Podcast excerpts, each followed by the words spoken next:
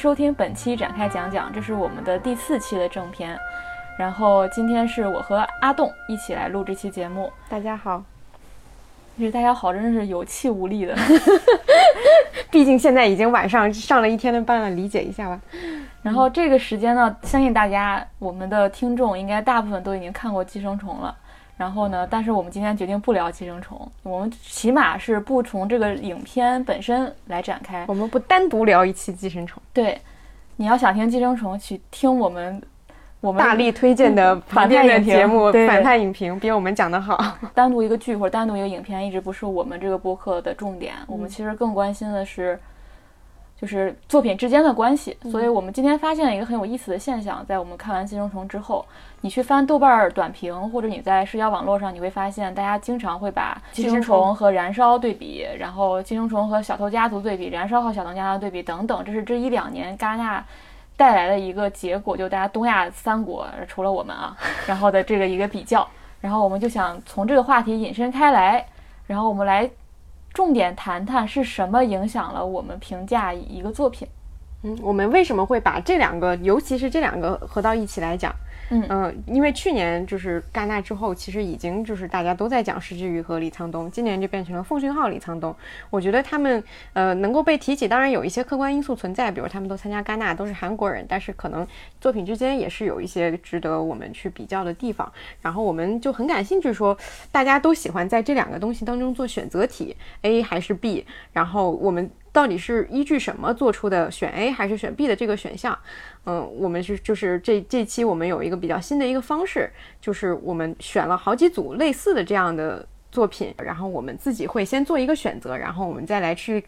讨论一下我们是到底为什么会做出这样的选择，以及这个选择是否有助于帮我们去想清楚我们到底是怎么样建立起我们对于一个作品的评判体系的。对，其实比如说我们选寄生虫还是选燃烧，这个现象不是说现在可能是大家一个广泛讨论的问题，但你其实，在你过去看很多电影的时候，尤其是同题材的或者同话题的，你很容易去自然的进行比较。那我们喜今天想探讨，就是我们真正在意的那个点是什么？就是都是好电影的情况下，那这个好，你认为的好，你你你你的选择到底是依据的哪些标准？对我们第一趴呢，我们会放出我们找的这这几组对照物，嗯然后呢，呃，以及我们为什么把它放在一起讨论。然后第二趴呢，我们会逐逐渐来分析我们有哪些评判作品的坐标系。然后第三趴呢，我们会来说一下，在这些内容之外，又会有哪些因素影响了我们的判断。嗯嗯我们这一期这四组作品，我觉得选的还是挺有代表性的。对，虽然呃都是比较靠近这两年的作品吧，就没有特别早之前的，而且这四组作品有一个特点，就是他们都是就是同样的两组作品都是在一个水准线上的，也就是说，如果他们同样是八分电影，就是他们只是呃一个类型的八分和另外一个类型的八分的区别，而不是说一个八分和一个五分。如果是那样的话，我觉得就没有讨论的意义了。就是我们肯定知道说八分是好的，五分是比较差的，我们讨论的正是这种微妙的差异。嗯，我觉得可以先把这四组作品说一下。嗯，第一组就是我们刚刚说的《寄生虫》和《燃烧》。呃，之所以选择这两部，当然我们之前也说了，就是大家都喜欢提这两部。嗯，大家都喜欢提这两部的原因就是，《寄生虫》是今年拿了金棕榈，而《燃烧》是去年错失金棕榈，而他们又同时都是韩国电影的呃代表。去年是《燃烧》作为代表，今年是《寄生虫》作为代表。嗯，大家也会经常有一个声音，是因为去年《燃烧》没有拿到，今年更像是给前仆后继的韩国电影人的一个奖赏。对，嗯嗯，所以他们天然又又加上他们在故事上还是有一定的相似性的，主题上对嗯主题又都讲了一些阶级的、社会的这些话题性的东西，所以被拿来比较是很正常的东西。嗯，这两部阿康选择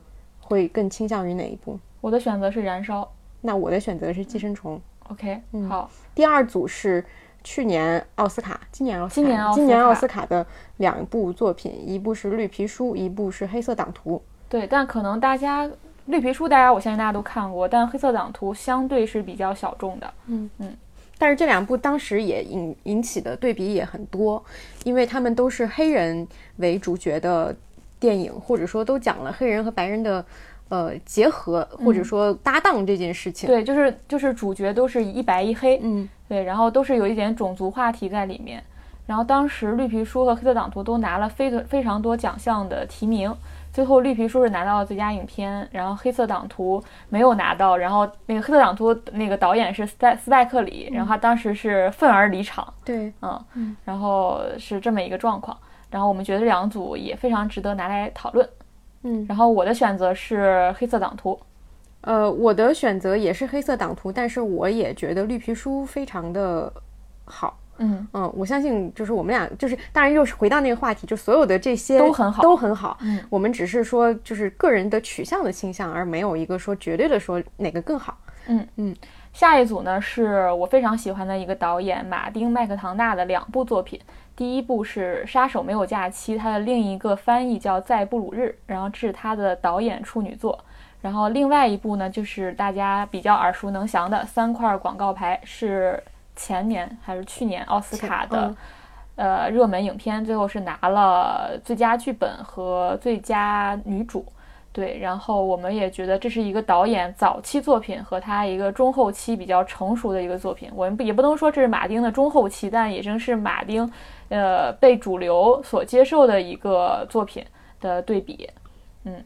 然后这部的选择我是《杀手没有假期》。我也是杀手没有假期。嗯，嗯一会儿我们可以具体展开。嗯，然后最后一部呢，我们嗯选择在电视剧领域，然后也放了，终于放了一个国这个产的。画这个画风跟上面三组非常不一样。对，这因为我们想了一下电视剧有没有这种类似的对照，发现还呃相对来说比较少吧。尤其是对于电视剧来说，有一些比较大众的大家都看过的一组的、嗯比较少。但是我们找到了去年的两部，嗯，但是《延禧攻略》和这个《如懿传》呢，又非常典型，嗯非常典型在于他们真的是同题创作，是一模一样的，都是乾隆后宫的一个故事。嗯所以呢，而且这这两部在去年不管收视率上、演员卡司上等等各一直都在被对比。对，所以我们觉得也可以拿出来讨论一下《嗯你的选择是，如懿传》。我的选择是《延禧攻略》。嗯，嗯好的，好，这是第一部分我们的简单的一个介绍和、嗯呃我们的选择。我觉得大家现在也可以，呃如果你都看过的话，嗯。你现在也可以去选择一下，然后等我们聊到第二部分，你也可以去拿你的坐标系出来看看，你为什么会进行这样做出这样的的选择。对选择是就像一个游戏一样。对，嗯。我觉得这个确实今天这个形式非常新，就是在于说我们其实，在今天彻底聊完这一这一期之前，就目前现在我们之前浅浅的聊过这类似的这些，就是所有评判体系或者这些东西，但是我们依然没有像今天这样，真的是就像拿到一张考卷一样，我们比较自己来系统的系统的去分析我们到底会做出这样的选择是因为什么。嗯嗯，可以是就是今天这期我觉得还蛮有意思的一个地方。而且这两天我们一直也拿着这个题去问了我们身边的朋友，对，然后感觉不仅是能看出大家观影趣味的区别，其实也是性格的区别，对非常非常典型，就是这是一个很好的测试题，像心理测试一样，嗯你到底是偏向于什么样的一个类型，或者说甚至说你在作品上的取向，也决定了说你，呃，也也能看出你的性格吧。我觉得大家也可以用这个像一个表一样来自己测试一下，或者说让身边的朋友也对号入座一下。嗯，我昨天还发微博嘛，因为我昨天在家真的想了好多作品，不光是我们刚才提到的这四组，然后觉得很像在玩那个实实况奥斯卡，但到最后你会发现就是在玩模拟人生，就是你好像变成你更想成为什么样的人，嗯，这样的一个话题。这个话题我们可能会放到外延部分去嗯讨论。我们也想出了一一组非常有趣的对照组，在你想成为什么样的人，我们也有一个选择题，大家可以等待期待一下到第三部分的时候。嗯，那么我们就先一步一一一组一组来吧。嗯我们先来讨论一下。嗯，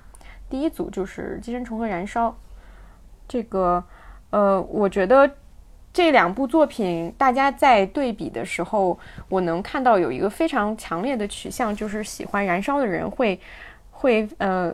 很直观的觉得《寄生虫》太降气，嗯。就是太没有灵感，嗯，没有灵光一现的那个时刻，然后觉得他太有，甚至有有点就是取巧、鸡贼，甚至所有的这些这样一些词汇被用来形容寄生虫。寄生虫，我觉得是，嗯，我我其实我我我做出这个选择不是因为这个原因，对对，我知道，嗯。因为我会觉得，刚才那套评价更适合用于《水形物语》和三块广告牌之间的取舍，因为这也是当年两部 热门的那个最佳影片应该选谁。我觉得这个评价体系更适合用作《水形物语》，它是一个很算计的影片。但是我觉得《寄生虫》没有没有。对，我觉得首先这两部作品对于我来说，它都是一个水准之上的作品，没有说看完哪一部以后会让你觉得特别生气，或者说你看到了做那个。创作者在背后的计算没有，我觉得相信他们还是都有着自己，呃，一个很纯真的出发点去创作的作品。只是说有一个作品相对来说更像这今天我们跟老雷说的更文学一些，更没有形状一些。而另外一个作品是一个非常典型的形状，非常可以呃，你可以去评判它的一个标准，或者说几幕几幕怎样的一个呃剧情。是这样的一个对比而已。我觉得我们可以先说一下，就是因为我们大家都刚看过《寄生虫》嘛，就是你天然的就比较强烈的感觉它的优缺点是什么，影响你做出评价的这个优缺点。呃，优点就是它整个过程都很流畅。嗯，就是我自己的评价标准是我更喜欢在电影院或者说我自己看电影的时候，希望这是一个完整的故事，就是它是一个呃。有事儿可讲的故事，而且它这个故事在过程当中不会太让你出戏，呃，因为寄生虫有，当然它有一些部分是说，呃，我其实能够猜到说他埋这个点，接下来他会爆这个点，但是所有的他在这一层之上，他又奉俊昊又做到了稍微有一点让你出乎意料的地方，有几场戏我是印象很深刻的，就比如说，呃，他们在客厅里。所有一家人躲在那个那个桌子下面的那场戏，还有所有人都夸的那个大雨那场戏，我当时没有什么太大的感受。好像当时我在看的时候，北京也在下那么大的雨，但是我对于女儿坐在马桶上抽烟那个确实很很很很很让我印象深刻。呃，然后就是最后那个。当宋康昊选择要刺出那一刀的时候，那个东西就是你在看那个东西的时候，你有一种哦恍然大悟，就是意料之中，但是又情理之外的那个感觉。就所有的这些东西，我觉得是让我很舒服的。我在看完以后，也获得了我想象当中应该有的那种，呃，有一点点压抑和又觉得说领会到了它的主题那种感觉。所以看这个电影的时候，整个过程不管。任何的所有的那些评价也不把这个电影放到奉俊昊整个作品体系里去评判，看这个电影的过程，让我觉得我对他的预期是达到了的。嗯，可能也跟我就是也没有摆的特别高的原因也有关系。嗯，但是看燃烧的过程就会让我觉得我会对自己产生怀疑，就因为我到目前为止燃烧只看过一遍嘛，我为什么会选择寄生虫？也是因为我觉得，呃，我我我燃烧还没有看第二遍，可能这是一个需要你反复去观看，甚至说，呃，你要隔一段时间再去看，可能你的感受会跟第一次很大不同的一个电影。因为我现在只看过一遍，所以我没有办法，呃，就是因为它更值得。寻味或者怎么样来选择它，燃烧是一个可能你会反复观看，然后每一次感受不一样，然后你也会呃，可能在某一个瞬间你会想到它的那种电影。只是我从呃第一遍看的愉悦程度上来讲，我选了《寄生虫》。嗯嗯，我看《寄生虫》的时候，我刚看完是感觉非常好的，非常爽的。嗯，这个爽在于我觉得它就是在第一个小时之后给了我意想不到。就是我本来以为他第一个小时他会顺着下去，但他在第一个小时出的时候突然给了我一个，哇，就觉得哇，这是奉俊昊。就是前面我觉得是一个就是普通的优秀的创作者能达到的水平，但是从第一个小时开始，我觉得这是奉俊昊的水平。所以我刚刚看完评价蛮高的，但是我又仔又仔细想了想，然后我觉得我不是有很多地方不是那么喜欢是。比如说他的人物，我觉得是没有做的特别好的，嗯，所以我当时看到海报的时候，你那个宋康昊是放在那个最主要的位置上嘛，然后但是他那个主角，你会天然怀疑主角是谁，嗯，就是不是很突出，嗯，然后我也觉得他在这一次他在深度挖掘这个层面是比较有限的，嗯，然后其实我非常不喜欢最后刺那一刀，嗯嗯嗯，我当时觉得刺向社长那个，我刚开始看我会觉得他是他的颅内幻想。对，然后后来证明这是一个事实嘛，然后包括是，呃，那个社长会掐着鼻子，那最后那一幕好像是这一幕刺激到了他。我我我不要求这部电影是没有 bug 的，或者说，因为我觉得它就像一个那个预社会预言一样，就像奉俊昊之前做一些社会模型的那种尝试一样。但是我会觉得，那一幕我觉得完全不可信，所以我才觉得那一幕是幻想出来，就像儿子写信那样是幻想出来的。所以这这几幕我比较不太喜，就是这些，而且这些是比较重要的一个部分，嗯所以这是我不太喜欢的地方。嗯但是你刚才提到那个，呃，躲在桌子底下，然后像蟑螂一样那种逃窜，但那个下雨戏我印象也不是很深。然后包括你提到那个坐在马桶上抽烟，那个是我这部剧当中最喜欢的一幕。高光时刻，对，是我觉得高光时刻。嗯有很多人说这这个电影可能高光时刻不是很多，但是我觉得那一幕是达到了。对，嗯我的感觉就是寄生虫它是一个很明确的东西吧。嗯然后燃烧一个很重要的特点就是它非常多异性，但嗯我又会想说，为什么你会觉得？呃，看了一遍就觉得不能轻易的去评价它，我觉得这也跟它的就它这种多异性，不光是因为比如说李沧东是个文学青年或者怎样，嗯而是因为他这个剧本身就这个剧本本身，它就想它的主题就是一个很多很暧昧的东西对，它就是一个谜嘛。嗯就当时我记得李李李沧东就是，呃，他先是看完村上春树那个小说的时候，他说了，他当时有对这个小说有一个评论，我觉得那个评论写的蛮准确，他就说，就是他分明能感觉到这个故事当中有什么事情是错误的，但是他又不能明确的说出来是什么。嗯然后就是一种谜的感觉嘛。嗯我不知道你还有没有印象，里面他直接让那个刘亚仁有一句台词，就刘亚仁直接就好像是对那个富人说，他说这个世界就像一个谜团，还是迷宫，他就用了这个词。然后这就是当时他定这个作品基调的时候，他在我看过他那些访访谈嘛，他就把这个“谜”这个词拿出来作为他的一个主题。所以你能感觉到这种多义性，我觉得不光是。呃，就是李沧东的很多电影都有这种文学性在，而是这个主题又天然增加了这种多义性，所以它题材上也占了一个优势。所以相比这种相对更明确的表达，我会更偏爱这种多义性的、模糊的、提出疑问的电影。我我我想岔开问一个问题，就是你觉得就是《寄生虫》前半部分，就是很多人都在讨论说，他们这家人如果这么有能力的话，不应该沦落到这个地步。你觉得我觉得这个只是玩笑了，我自己当时也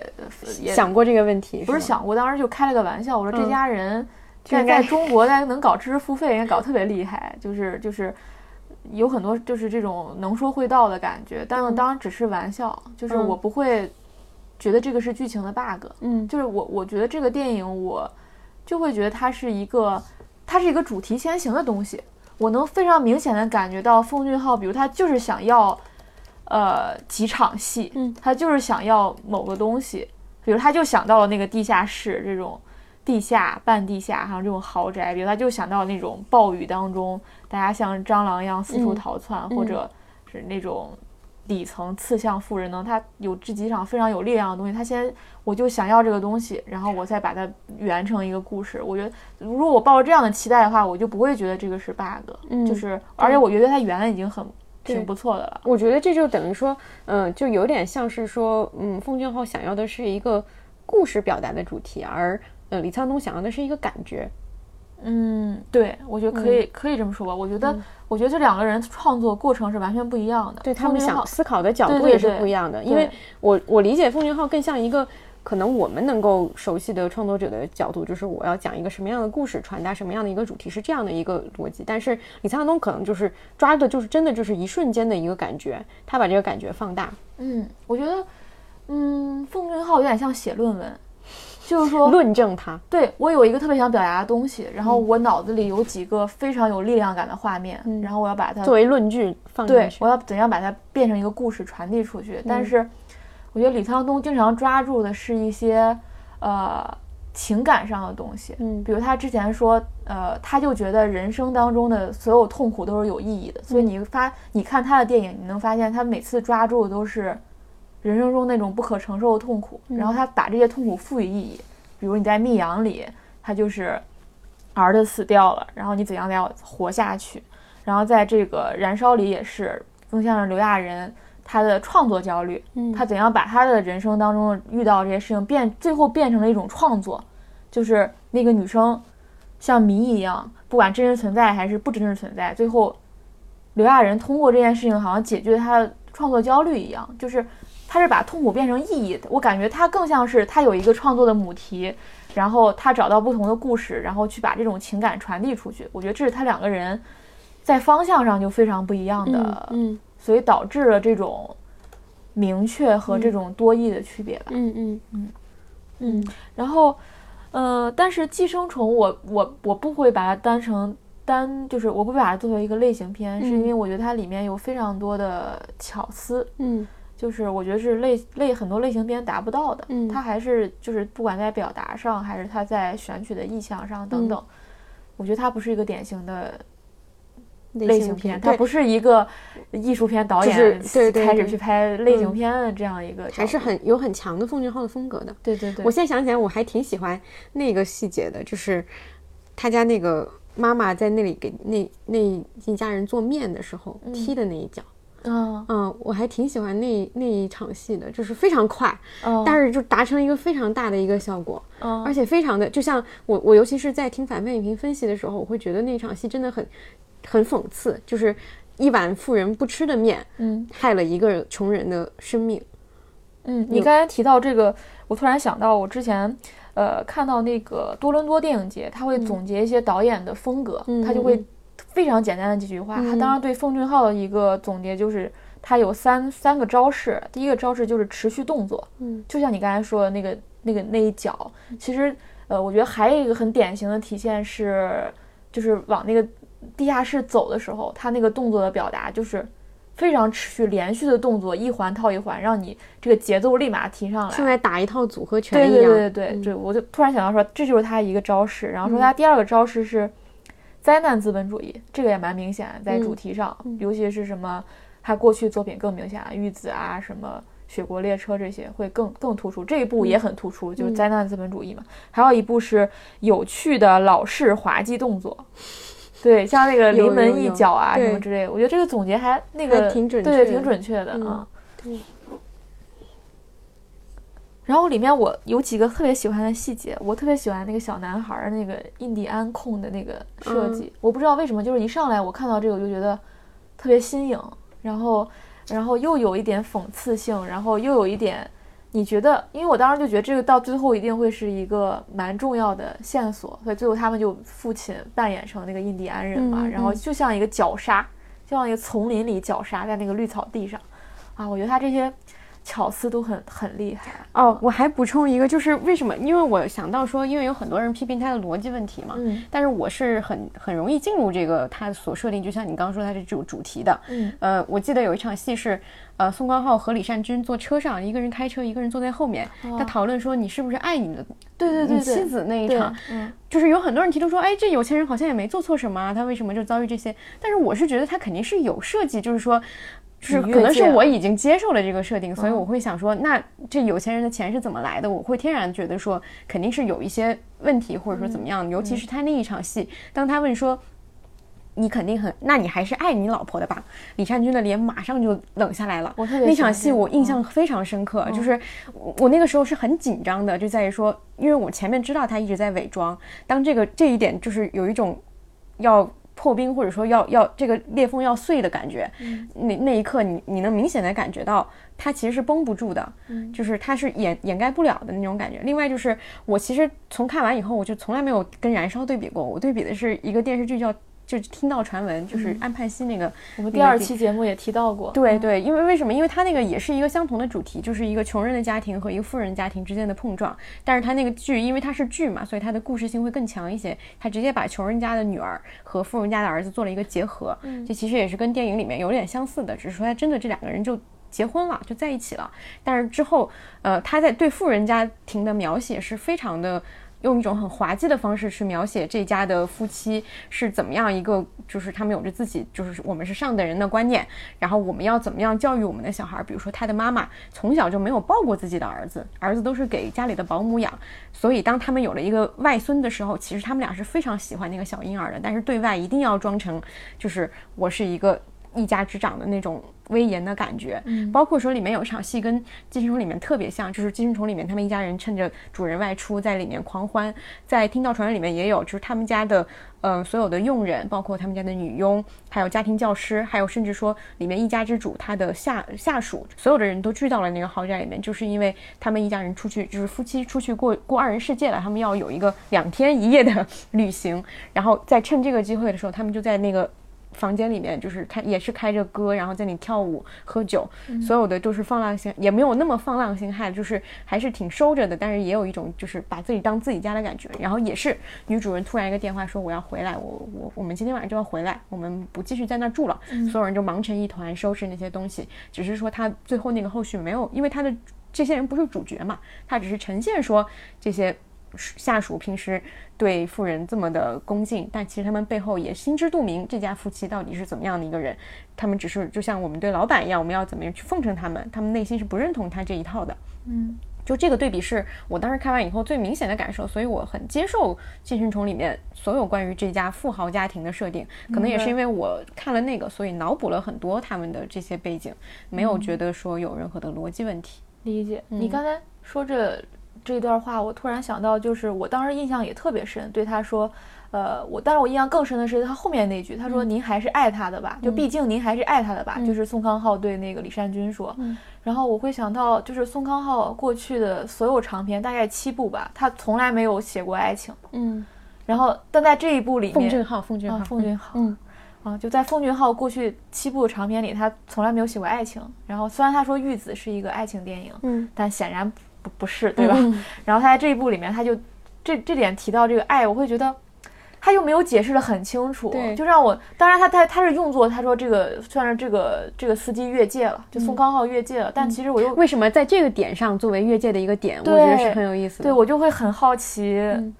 如果假如有一天封俊昊拍一个爱情片，他会拍成拍成什么样子？对，然后我一想这个里面是不是包含着说大家对爱的理解是不一样的，或者怎样？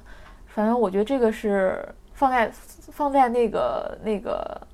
奉俊昊身上，会觉得格外的意味深长。有意思，对。然后另外一点，就刚才你说到那个，就像是互换人生吧，不管在是听到传闻还是寄生虫里都有这一幕。其实它是鸠占鹊巢的一个戏，我觉得。对对对对对。然后这个其实非常容易做出喜剧效果，尤其是阶阶级差越大，它。这种互换人生的戏就非常拥有喜剧效果，所以你都天天然就是他一旦做出这个一步，你就知道最后一定会有一个紧张的戏剧的，就是冲突的那个时刻。是，嗯，但是你没有想到他那个时刻是这么做的。对，就是就是我我今天在工作室的时候，大家也在聊这个剧嘛，就大家都会说那一刻有点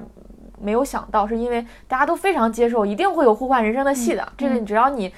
稍微接触一点编剧，你就能想到他一定会有这一场戏。但是你没有想到的是，他在那个紧张点做的，就最后纵身下去的那个点，不是这家人突然回来了，而是之前他就已经发生了。嗯，对，所以这个是让就是大家会觉得啊，我们想不到、做不到的点。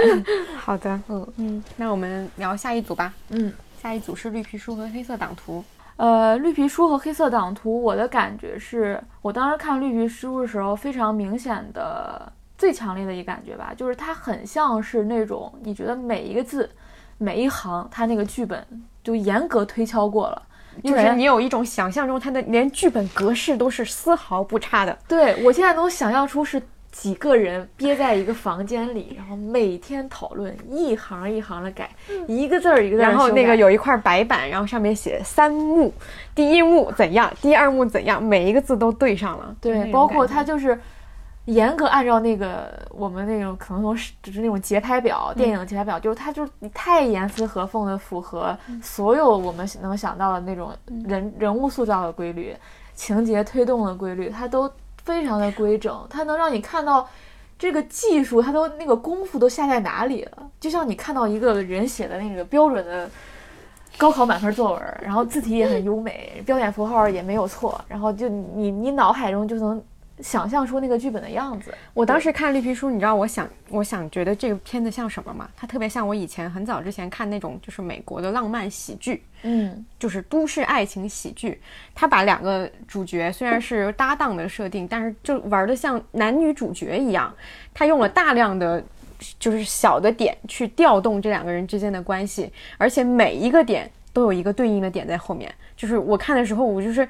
一个小小的，比如说他那把枪，嗯，最后那把枪就一定会拔出来，就是他所有的每一个道具，感觉都是设计过的。这个太，就是你你看的时候非常精巧，对，太太精巧了，所以叙事效率也很高。比如说那天老雷还给我出题嘛，他说为什么那个呃，绿皮书在前九分钟还是多少，我记不清了，用了六分钟，前六分钟用了三三首三首歌，嗯，什么之类的。然后以及他为了塑造这个人物，就前面未上路之前，他为了铺垫这个白人司机，他做了哪几场戏？比如说他偷帽子，比如说他去比赛吃热狗等等，他每一个都在后面对他这个人物性格塑造起到了非常重要的作用。就是他，你能感觉到他每场戏都没有废戏，然后每一个点。在那个第二幕、第三幕衔接的时候，都做得非常的流畅，然后非常的顺理成章的感觉。就是它，我觉得绿皮书就是一个教科书，教科书 真的是教科。我没有再见过比这个更教科书的电影了。对，就是。就好好的，就就如果要拉片儿，就是你拉燃烧没用的，对，就是你拉十遍你做不到。但是绿皮书你拉十遍，你就可能真的你拉完，你把那个记下来，你放到自己的那个白板上，下次你也可以有一个类似的故事，你套套试试看，我觉得会很有帮助。它是你每看一遍，你都自己再去写东西会进步的东西。但是燃烧是你每写每看一遍，你自己去写，你就会痛骂自己的东西。对它，所以它是一个，就是它是一个教科书。所以你看完绿皮书，你不会记得它的编剧是谁，你也不会记得它的导演是谁。对对对对对，尤其是导演，我觉得这是一部没有什么，嗯。看完以后，大家对主创没有什么印象的一个电影，这是很难得的。而且他的主导演，我记得之前蛮失败的，是拍一些喜剧什么的，然后都不是特别，就就是还上过什么烂番茄什么的，不是烂番茄，上过金酸梅，啊拿过金酸梅奖。对，当然后来拿到了奥斯卡。嗯，这什么功夫做到了，还是有希望的。很就是，那我总结就是，《绿皮书》是一个非常励志的一个电影，励志、规整、精巧。嗯。呃，努力了是可以，可以，可以，可以实现的，嗯，是有机会实现的一个作品。对，然后它，我觉得它还有一点就是跟《黑色党徒》的对比呢，我会，这又有一个我的坐标系，就是我会更喜欢戏谑的作品。嗯，戏谑有时候是一种挑战，就是我去，而且有经常会有一种戏谑，也经常是一种反叛精神。也有一种，但他又不是那种我一定要去反对谁的那种故作姿态，他同时又是一个很轻松的东西，因为我像开玩笑一样，它是一个很轻松的东西，我会更喜欢这样的作品，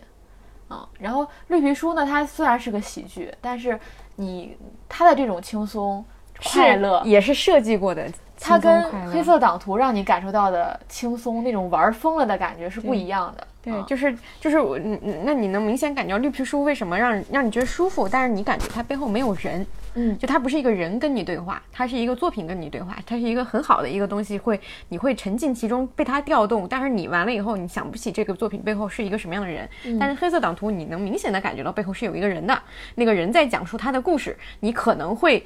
嗯。不理解他说的是什么，但是当他说到一个点的时候，因为他是人，他有生动的表达，所以你还是会根据他的情绪来来有那个嗯。而且这两部很有意思，是《绿皮书》是根据那个呃白人司机的自传改编的，然后《黑色党徒》是根据那个黑色黑人警察。的自传改编的，就这两部其实都是一个非虚构，所谓的非虚构改编的作品。但你能非，但我能感觉到，你再去读原著的时候，你能发现斯派克里对他这个戏做了多大的改变。然后绿皮书又是又绿皮书是比较呃，他当然也拿了那个故事，但他再去把它精致编编织成了一个更完整的故事。但是斯派克里就相当于是。好，我知道，我我我听了一遍你讲这个故事。好，我现在开始去写一个我自己的事儿。对，然后我甚至是这个事儿已经它的表意上已经不仅仅是那个自传的主题了。那很明显就是绿皮书的主题基本上没有超脱它原原著所要表达的意思。但是，呃，那个黑色党徒他用这个他用这部电影就是去互文了那个乱世佳人，就互文了一个国家的诞生，而且他是一个黑人导演，然后。他去去梳理说这些电影当中有哪些对黑人的不公或者歧视等等，就是他已经是拿了素材去做了另外一一个菜了，嗯，给我是是这种感觉，所以他是非常能体现导演功力的一个作品。然后，所以，所以我刚才提到说，我喜喜欢这种戏谑和挑战嘛，因为我觉得有时候这种戏谑和挑战，它更像是一种反思和批判。嗯，就是我不再是一个温情化的东西，你能非常明显感觉到绿皮书它其实是比较温情化的一个处理方式，还是一个合家欢的一个感觉。对对对，就是温情化，我觉得不是一个问题，就是温情化有时候能是能能够通到我们那种普世价值观，能够打动我们每个人，我们都觉得很温暖。我看到最后的时候也会感动的，想要流泪或怎样。但是温情化的问题是，它是停留在那个情感的层面，嗯，那它有没有更更更深的去挖掘，就是或者更有力量、更去刺痛你的地方呢？嗯我觉得黑色党徒是有刺痛我的地方，嗯但是绿皮书是我看完之后我会觉得很温情，然后很感动。就这两个东西，呃，前者会更容易打，就天然打动你，嗯就是一个温情化的结局会天然的打动你。看到他们两个人最后像哥们儿一样坐在那儿一起吃圣诞晚餐的时候，这个东西会天然的打动你。但是和绿色和黑色党徒最后已经完全是死，就是那种、呃、想象已经放飞了那种感觉是是不一样，那个东西会刺痛你，嗯你会你会自己去思考一些问题。嗯所以在比起来这种温情化的处理一个比较残酷的事情，和一个更呃，先是以一个轻松的姿态进去，因为黑色党徒前也也基本上是一个喜剧的前半段，但他后来就开始去呃各种的去挑战你，然后去刺痛你。我会，我从情感价值层面，我会觉得后者是会更有意义的，嗯。他能长久的留下来的一个。我觉得看黑色党徒是有一个感觉很明显，就是它完全可以做得更规整一些。嗯，就他完全可以，就因为他的故事，其实我看以后发现，就是其实是两个人合办成一个人嘛，他有对那这种，就是天然你都能想象到，如果是一个很工整的编剧，他会怎么做？他会把这个东西做得更有戏剧性、更明确，他会把这个主题贯穿始终，然后这两个人最后一起合力破掉一个案子，或者说合力去解决一个事情，然后再再像我们说的，就是他们俩也是。完了以后达成了某种和解，一起坐在一起，就这个是很很明显可以做的更加是。就是让人接受的，但是是。他没有，对他没有地方是在于斯派克里他就不是不是这样的导个导演，对然，后所以他更想在这个电影里玩儿是一上来那个。那个《野狗鸭诞生》呃那个乱世佳人那些场景，最后他要用一下川普，对吧？他想玩儿是这个花活儿，所以他最后的那个真人的那，就是就是纪录片伪纪录片的那种形式，所有这些，就是你能明显感觉到个人取向这个东西，就是有人喜欢，有人会很喜欢，有人就是不喜欢，对但因为他是个人取向。你怎么连一个故事都讲不好？对，它是有人味儿的，嗯，然后如果是一个精确设计过的东西，就可能是百分之八十的人都会喜欢，但这个喜欢只停留在一个，嗯，很可能六七十分的一个层次，而且在这在之后不会有太多人去想要更多的回味它，或者说它的印象不会那么的深刻。你刚刚说那种说。就是我对于一个合家欢的一个感受和我对于一个这样的东西的感受，其实就是很小我们就是明白的一个道理，就是悲剧更长久。嗯，就是虽然类比不恰当，它不是一个悲剧啊，但是就是喜剧，大家是很开心，看的时候很开心。但是有无数多的喜剧都会被同样的制造出来，有无数多让我们可以开心的东西。嗯但是悲剧能够真正刺痛一个人的悲剧是很少的，敢于去挖掘的人也很少。，不一定点还在于，他其实在讨论一个非常严肃的话题，嗯就是种族歧视嘛，包括这个这个种族主义，尤其这两年在美国的一个抬头的一个倾向等等，就是这样一个东西，你用一个温情化的方式来处理，就让我感觉，那我此时此刻再去关注这个问题的意义在哪里呢？嗯就是你你你现在应该为了表达这个主题，你应该更去让大家去嗯去去去深思，而不是说我告诉你哇，这个事情解决了、嗯啊，这种感觉啊，嗯，我看到说，就是刚刚你说那个改编剧本的时候，我发现他黑色党徒拿的也是奥斯卡的最佳改编剧本。是的，嗯，我觉得这也是一个肯定吧。对对，我觉得应该，所以我当时看到他拿这个奖特别开心，因为他基本上什么奖也没拿，其他奖啊，但这个奖我觉得是个很大的肯定了，嗯就是你的你虽然是个改编剧本，但我其实改编改编奖其实反而在肯定你的原创价值，嗯。就是你没有照着原来的就去做，你去你去改编出来了一个新意嘛，嗯。嗯，我我我岔开最后说一句，就是《黑色党徒》里面有一个细节，就是那个、呃、警察跟他的那个女朋友约会的时候，他们有问说，他说，哎，你选择什么什么还是什么什么？但他们说的那两个电影我都没看过，因为时间太久远了嘛。他说你选择什么什么还是什么什么，然后对方就说一个选择，然后这个好像是在经常在一些美国喜剧片或者什么样都会出现的一个场景，就是你选择呃某一个男明星还是另外一个男明星，嗯看出你自己的取向嘛。哦就是这个选择其实跟我们今今天这个是一样的，对对就是大家都在用这样的选择去等于说把一个人跨到一个框里去，就是那个感觉。所以我在那个我们的微博上发了那张图，就是今天的一个预告。嗯我突然想，如果要打个比喻的话，就是刚才正好说了绿皮书像一个满分的，连标点符号都没有错误的一个满分作文，对。但是如果黑色党徒就像一个小孩儿，他具有非常无比非凡的想象力，然后而且他把它藏到了一个非常有趣的主题当中，比如说他就去讨论电影史上你们哪些电影，嗯，写的不对，呃，然后但是他又。嗯，但他的故事可能讲的没有那么好，他可能甚至有点儿离题，到最后，嗯但你就觉得哇，这个想象力无比的珍贵，是我依然会给他一个高分儿，是因为就像老师看到啊，这小孩有，有有对 对把自己的姿态哦，我错了，我错了，我可不能这么说。反思一下，向但我的意思对，但我的意思就是说，就是让你，如果你阅卷儿嘛，就这种感觉，就是你会为他的想象力而给出他的高分。我觉得嗯阅卷心态也是我们今天之后会讨论到为什么我们在点评电影的时候，把自己放在一个什么样的位置。我没有说你不对，我觉得这个很有意思。嗯嗯，反正就是，呃，我觉得大家如果没有看过《黑色党徒》的话，可以去尝试去看看。但它不是一个门槛儿低的作品，嗯，啊，也不是一个人人都会喜欢的作品。是绿皮书是一个我推荐给我爸妈看都没有问题的。是的，是的，是的。然后我今天还想到说，呃，为什么我们今天提到这些作品，我我们比如说我们更喜欢《黑色党徒》，对吧？但是咱俩都更喜欢《黑色党徒》，但你天然去发现，《黑色党徒》跟那个绿皮书差的分儿不是差了一点儿半点儿，差非常多。但在我们看来，他们是同，起码是同级别的作品，不应该差分到那个程度。嗯我觉得是有，我我想了想有哪些原因。我觉得有一个原因是，包括奉俊昊的最高历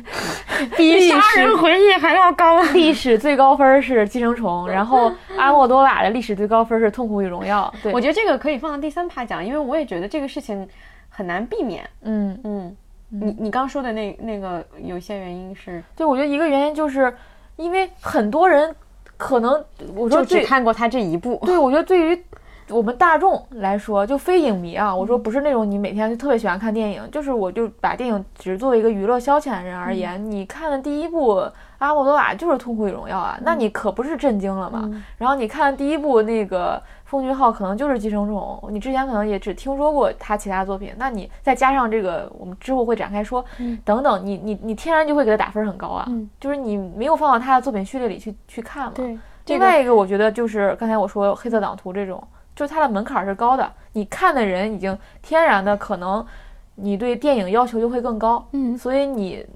就就是天然你那个分儿就会你会更苛刻嘛，嗯因为你作为影迷你去打分儿，你肯定要比普普通观众要苛刻一点的，所以又会造成他分数低。嗯，所以并不代表说他就差，但是你豆瓣上看的话，我们就是在为这一组对照组在豆瓣上看分数差做解释，但是在我们心里，它其实是是可以值得被拿来比较的作品。对我特别担心大家一看啊，黑色党徒一七分儿的电影，为什么要看它？嗯对，它不是一个七分儿的电影。好的，下一组吧。三块广告牌和杀手没有假期。我我其实我是最近才看《杀手没有假期》嗯这个片子，我听说很久了，因为我身边有很多人都非常喜欢它。呃，但是我正式看，就是因为要录这次节目啊，不不不，在在这之前，应该是上周的时候看，嗯看完以后，哎，我觉得这期的片头可以放里面那首歌，就是看完以后那首歌在我脑海里面久久散不去，嗯就是你没有办法忘记里面的所有的那些小细节的东西，它是很闪光的，就是非常难得，就是它也不是一个说处女座就多么完整的一个作品，但它里面充满了大量让你心动的细节，什么硬币，最后硬币从上面，你你你，就是我们已经都知道说他埋这些梗之后会抛开，但你。跟风铃号一样，就是他甚至比那个做的更加巧一点，嗯你都没有想象过他会从那块硬币，就是一一把硬币会从天上掉下来，会是那样的一个效果，以及最后是戏剧导演的优势吧。对，嗯以及最后呃，它有很强的舞台感，甚至说它在有一个戏中戏的场景嘛，甚至说，你，你刚刚开始到了布鲁日，发现有一个片场在拍戏，甚至说这里面有个侏儒，就是它有很多隐喻的东西，就是。他把就是像你说的舞台感非常强，你这样的一个戏剧的一个场景，当场当时在拍戏的场景，最后他们的最终的那一场戏也是在那个环境下，整个的那个感觉就让你觉得有太多前后呼应的那个地方都是超出你想象的，嗯灵气太。太重了，就是我豆瓣的所有的友邻在评价这部片子的时候，每一个人都是我操，太有才华了，处女座灵气逼人，就这四个字，灵气逼人。嗯嗯，那我是因为是先看，我也是因为三块广告牌才知道，因为我之前并没有看过《枕头人》嘛，嗯是因为这个电影才知道他。但我当时就是非常喜欢三块广告牌，然后我就回去把他所有的，因为他作品也不多，电影作品就是三部长片一个短片吧，然后都看了。然后这所有当中，我最喜欢的还是《杀手没有假期》。然后因为他是在那个比利时那个布鲁日拍的嘛，然后布鲁日其实不是他的，不是布鲁塞尔，就布鲁塞尔是比利时首都，然后布鲁日其实就是个小镇，挺小的。然后你按照那个电影，我看到豆瓣儿就有一个人拍那个《圣地巡礼》，他就你一天是可以按照电影的场景把正好把那个城市转一遍的。嗯，然后我就觉得哇，这辈子一定要去。去一次这个地方，这应该也是布鲁日会给他颁一个啊，对，布鲁日什么那个什么旅游厅什么地方，就常年就是那个那个那个那个办公大厅就放着那个电影，肯定。然后别人就说这人到底有没有看懂这部电影？当时我记得是我看那个马丁麦唐纳说，他当时就是去布比利时玩嘛，去去布鲁日玩，然后他当时就是不不也是比利时很多那种博物馆啊，然后那个。呃，教堂啊，然后他就逛了一天，然后晚上去喝酒，然后他就说，他就坐在那儿就想，我一定要在这儿写一个故事。然后一个人是一个，呃，痴迷于文化，就是喜欢这画儿啊、教堂啊这东西；另外一个嗜酒如命。然后，然后呢，他把这两个人都设置成了杀手，嗯，然后就这个很浪漫，特别、嗯、特别有意思。然后我其实看完他所有作品之后，我发现他其实是一个就是母题特别一致的。导演就李沧东其实也是，嗯，就他们都有一个非常核心想要表达的东西，或者然后在不同的故事里面去传达这个，或者他们对人生的看法是一个很强烈的，有一可可以说几句话、几段话是可以表达出来的东西，然后在不停不同的电影当中去有层次的去传递这些东西。我觉得他俩都是一个，你你会看完他们电影，你会非常好奇这个人的灵魂架构是什么，就不光是思想架构，就想。哇，他为什么会产生这样的观点、这样的判断？你会非常好奇这些东西。我所以你所以不管是马丁还是李沧东，都是看完他们电影之后，你非常我都是看完他们就是最有名的作品才回去翻他们之前的，因为你对他太好奇了，嗯，你想把他东西都看完，然后你还想去看他的访谈，看到他自己去解释这些作品等等，就是这也是一类很着迷的创作者，我会觉得，嗯、因为他天然就是比如说。呃，三块广告牌和在布鲁日比起来，如果你不知道是同一个导演拍的，当然不不太可能，因为他气质太一样了。但如果你不知道他是一个导演拍的，你会更好奇，呃，杀手没有假期的导演，因为他有很多个人表达的东西，你会好奇这个人，你会你会对这个电影背后这个故事背后的那个想出这个故事的人天然产生好奇。但是像绿皮书，你就不会好奇。像三块广告牌，你相对比起来，杀手没有假期，你也好奇心没有那么重。嗯嗯，因为三块广告牌在我看来也是一个很规整的作品，但它又比呃绿皮书要多一些那种灵气，多一些。因为我觉得它更强强烈吧，它还是有更强烈的东西在里面，它传递的还是一个相对更激烈和。就是更更激烈的一个主题，它不是一个和和气气的一个东西，它也没有要求要大团圆，或者说让你获得幸福快乐，它没有那个，它传递的只是说它那一拳打得很很直接很准，它不是一个就是分散的几个点，让你觉得说整个整个整个人都被激活了那种感觉。对，有道理，因为。三块王牌和那个《水形物语》是一期嘛，然后这两部非常。今天我们就是要批判《水形物语》。对，因为这两部非常有意思，因为这两部里面都有一些呃，比如说三块王牌里面是有呃，也是有很多种族梗啊，或者地域梗啊等等。但你能发现三块广告牌是在冒犯一切，嗯，就是他敢去冒犯种族话题，他敢去冒犯呃，比如说残疾人的话题等等，他是。马丁是是热热衷于此的，他会觉得这个有意思。但是你你会发现，《水星物语》是完全反其道而行之的，迎合一切，迎合一切，然后去投机取巧一切，去设计一切。对他做的好最好的地方就是他把所有的这些呃适合去讨好的东西，他揉成了一个主题而已。嗯，所以当时我就觉得，哎，这两部是挺有天然对照的。然后果然，好莱坞选择了一个。不是冒犯的主题。对 对，而且《三个毛孩》有一个亮点，我觉得是女主角，就是女主角给给这个主题又增加了很多力量。她本身的这个形象也好，她自己的表演也好，所有的这些都跟这个主题非常契合。所以这一拳打给所有人的时候，所有人都接受。是的，嗯所以你能看到，其其实你能发现这种这两年啊，就是这种凡是有点冒犯的这种题，它很难拿到最佳影片。最佳影片一般会给这种比较温情化处理的，尤其这两年就经常会这样处理。然后你这种冒犯的电影，我就给你一些小奖，比如说表演奖，比如说剧本奖，但我不会给你最佳影片。嗯，对，就是有这么一个趋势。嗯，但是我觉得马丁真的是不不停在冒犯一切啊，因为我们前段时间不是看枕头人嘛，嗯我之前不知道枕头人是这么一个故事。嗯我之前没有想到它是一个放在儿童暴力的这么一个角度，就是就是你会，就是我我是第二次看了嘛，我第一次看的时候是非常震撼的，就是从来没有想象过这个故事会这么黑暗。但你第二次看的时候，你还是会为里面它所挖掘到的那个深度震惊。虽然他把那个深度最后又又抬回到了一个比较正常的一个水平线上，但是你能永远记得他挖到了这个故事这个点，挖到了这么深，普通人不敢谈及的一个一个深度。对就大家平时生活当中会谈到这些，比如说儿童暴力，或者说里面他提到的这种残忍，是大家会不太愿意去谈它，因为不想承认有这些事情的存在。但是他会把这个事情真的就触及到了，嗯只是说他最后又把它拉回来了而已。对，他也没有试图说告诉你说这个世界还美好或者怎么样，但是他就还是触及到了。是，而且他不是每部，我不是看他过去的这个电影嘛，他其实每一部都有自杀，就连三个王牌他都有，嗯，对吧？那个警长最后也摔了自杀，就是他特别敢挑战这些禁忌话题，嗯，就是敢于冒犯。其实这也是跟我刚才讲的我那个评判标准蛮一致的，就是我喜欢有反叛精神的人，我喜欢能去冒犯有冒犯敢于去冒犯的人，这可能跟我性格有关系，就是我我会可能我性格就比较激烈，所以我又是喜欢这种。你敢去做做出这一步的一个创作者吧？嗯，好的，我们进入第四组吧，感觉已经，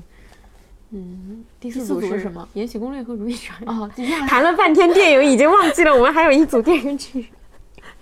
这个我们可以就是简短的讲一讲，因为这两部确实跟上面比起来，它的那个经典程度就不是一个量级的，就是不是一个呃在艺术性上没有那么高深，但是我觉得很有意思这两部作品，因为它太一致了，它的主题就像你说的是完全一样的一个文本，只是用了不同的，就是它它它都说不上是不同的角，它就是选取的是比如说乾隆跟哪个妃子，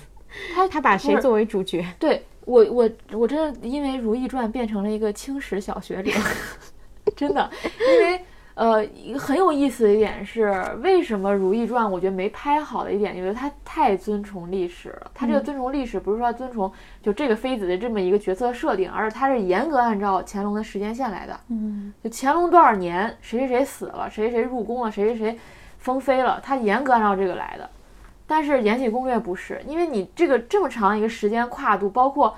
在在正正规的清史上是寥寥几笔的，不会去写每个妃子怎样怎样，只有只有乌乌拉那拉氏废后这么这么一个确凿的事实，然后其他你都要虚构，那这个难度太大了。然后，但是《延禧延禧攻略》是完全没有按照这个嗯时间、这个顺序，这个这个，我就想你一个电视剧，你何必按照 这个清史的是吗？就有种感觉，就是你耽误自己，不幸，怒其不对争。，就是何必呢？就有这种感觉。但是不是一个作者嘛，跟《甄嬛传》嗯但是《甄嬛传》就是没有按照清史的顺序。对，这也跟那个雍正有关系。雍正就就是后宫，因为雍正当皇帝的时候他已经很年纪很大了，然后他的后他就当了几嗯很很短的时间，然后他后宫也比较简单，他的子女也很简单。哇，乾隆 当了八十多岁。那时间跨度太大了，然后他又很抓马，就那个就是又是两任皇后继后，所以你能看到这虽然是完全相同的历史，但你能发现人设是完全不同的。嗯，对，富察皇后在《延禧攻略》里面是，你看秦岚就因为这部剧都翻红了，已经是天使级别的人物对。了，但是在这里面是一个伪善的存在。对。对，所以他是他这个完全的，他我觉得这个就很有意思。当时有很多人做了这个对比，就是是同样的一个人，你其实从不同的，你站在主角和配角，你需要他做一个什么样的功能性的角色，你去想他的人设是完全不一样的。我为什么喜欢《如懿传》呢？是因为我非常清楚的理解作者想通过这个人物来表达什么，他这个剧想写的是什么。但是他又因为我刚才讲了，他也要严格按照这个清史的这个时间顺序，基比较严格啊，基本上可以说按照严格来写。另外呢，他又就是这种天然的限制，他就就是把自己给限制住了，放不开手脚，有那个感觉。对他想传达的主题是什么？我喜欢我喜欢《如懿传》的地方是，第一个是我会觉得他这个故事主题是，其实是他是他这，我觉得他是像在后宫这个角戏当中他是新的，嗯，就是我写的不是一个在后宫当中步步为营的女人，我写的是一个，呃，这个女人得到了一切。就这个男的因为爱情给了她一切，最后他放弃了所有。就是他是，我觉得他在主题上才是真正的反套路。他跟《延禧攻略》跟这些比起来，真正的反套路。他讲的是一个，我觉得就是一个中年婚姻，就是两个人有少年情谊，但是到中年婚姻的时候，你这个生活就是没有，你有各种原因，这个这个这个男的变了，然后你们的婚姻变质了等等，你在受到各种外力的元素，还是你们这个感情本身的消磨。这个主题我觉得是在后宫戏里比较少见的。嗯，另外一个，我觉得如懿这个人设是不一样，她跟甄嬛、跟《延禧攻略》里的魏璎珞都非常不一样。我觉得她是一个很有佛性的女主，然后这个佛性不是我们现在说的这种佛系的佛性，而是，呃，你能非常为什么大家不会那么喜欢如懿，更喜欢甄甄嬛？因为甄嬛的人物弧光实在是太突出了。嗯，她从爱这个人到不爱这个人，到去报复这个人。嗯。他他每他基本上每隔几集都要告诉你，今天的我已经不是昨天的我，今天的我你已经惹不起了。我从妆容就告诉你，我今天已经不一样。是我从眼线就已经告诉你，我从唇色已经告诉你，我已经 不是昨天的你，不是昨天的我了。但是如懿这个人，你能发现她的人设从始至终你太难看到一个电视剧的女主，她的人设从第一集到最后一集毫无变化。我我在听你说，因为我《如懿传》没有看完嘛，我只是看了一些片段和前面几集。我听你的感觉，我其实理解说，有一点像是这个女主其实是一个装着现代魂的女主，因为包括你说深宫夫妻，就是这两个人青梅竹马，到后面因为种种原因男的不爱她，我觉得这个可能跟后宫，因为后宫就是一夫多妻嘛，这个东西是很天然就存在的。嗯，再加上当时那个环境，就是我我很难去想象一个女性不。不接受这个事情，呃，他接受一夫多妻，但他不能接受这个男的不爱他，不爱最爱的不是他。对这个东西，我我我在我这儿，我我会觉得说，在《如懿传》里面，只有女主角她装着现代的魂，或者说有这种意识，而其他人都没有，其他人是无意识的。对，所以就显得他，当然他从，我觉得他从始至终都一样。嗯，在这个里面也成立，但是正因为其他人都无意识，其他人可能都在斗，都那样，嗯，可能在你的角度来看，就是说这个人跟其他人都不一样，这是一个亮点。嗯，但是在我看来，就是显得说有一点我我缺陷，对我会觉得有点别扭，就是尤其是他的集数还很长。对，就这个电视剧真的让我觉得太别扭了，他非常让我。第一，刚才说那个时间维度是一个原因，就是史实是一个原因，另外就是它。他有很多人造的东西，比如他说他，他怎么能给如意安排一个这样的大 boss 呢？就是他的大 boss 居然是是是那个那个那个谁李纯演那个角色，那个令妃。这个令妃太不耻了。就是我如果写这个女主，我不会给她安排这样一个对手。他对手，对对对，就是你这样你拉低了你这个，就是我我跟你说，我对《如懿传》的感觉特别像我们无法成为野兽。哦，我非常喜欢这个剧的人设部分和主题部分，嗯，但它剩下的一切我都不喜欢。但它这个人设和这个主题让我觉得非常新，就是这个新是因为它在这个这个后宫剧里它很新，然后它它是有有亮点，它在主题表达上是有很多亮点的，但是它又就是它不应该放在那样一个一个一个史实当中，嗯。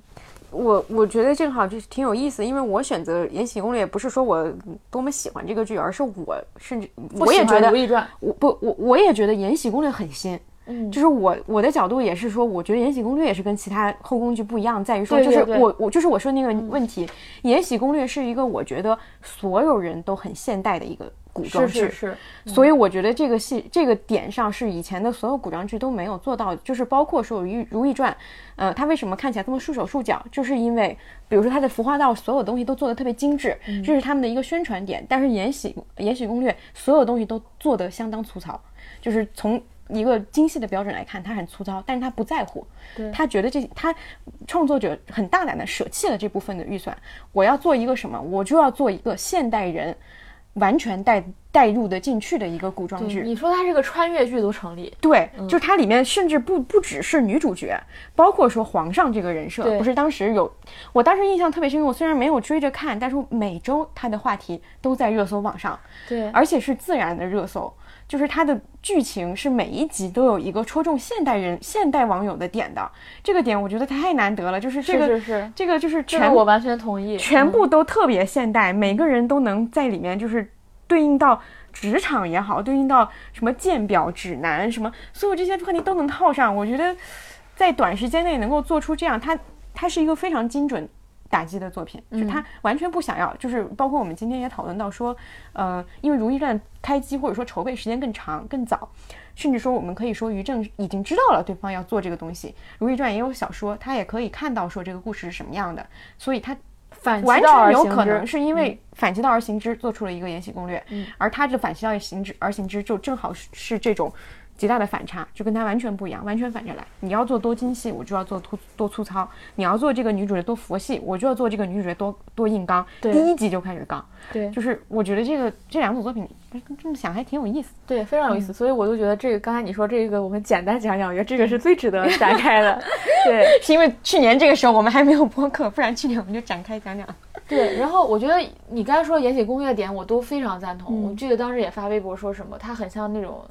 按着热搜来写的剧。对对对对对。就是我就按着我知道哪些点能击中你，嗯。比如说它有些很，它有些地方在天然的反《甄嬛传》，嗯。就是就是有一些桥段，比如说皇上听到一歌就不行了，他这里边就嗯皇上听到骂一顿烦，死了，骂、啊。把他把他拉出去。对，它里面有很多就是反的那个情节来的，对反的这个梗其实也是一个观众会嗨的地方。对，嗯。然后我非常理解这部剧能火，我也我也喜欢，但是我会觉得它按现在来做有一个问题是，嗯。我会觉得乾隆那个他跟他第二个继后的那个故事真的是非常一个值得写的题材，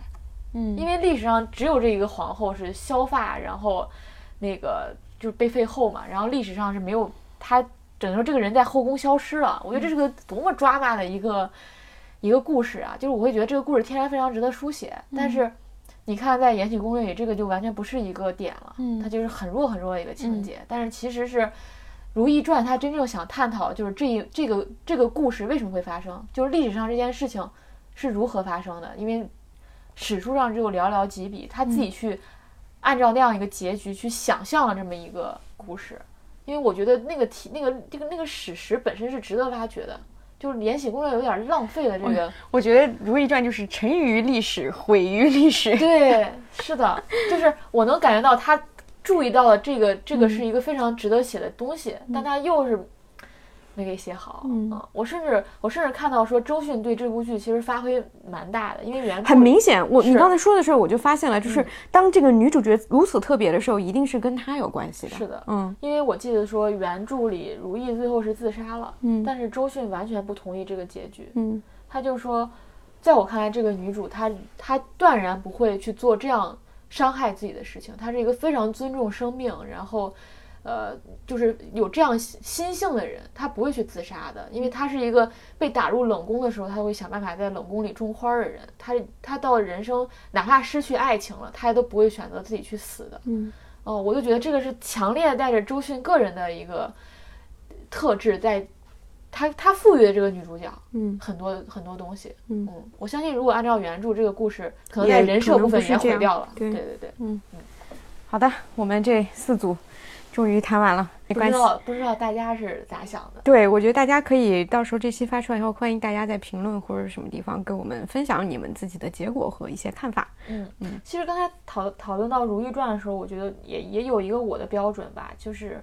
就是我更喜欢新的文本，嗯更讨厌陈词滥调，这个嗯咱俩是一致的。嗯嗯嗯只是我们刚才说的，就是这两种都是一个新，只嗯是新的地方不一样。嗯对。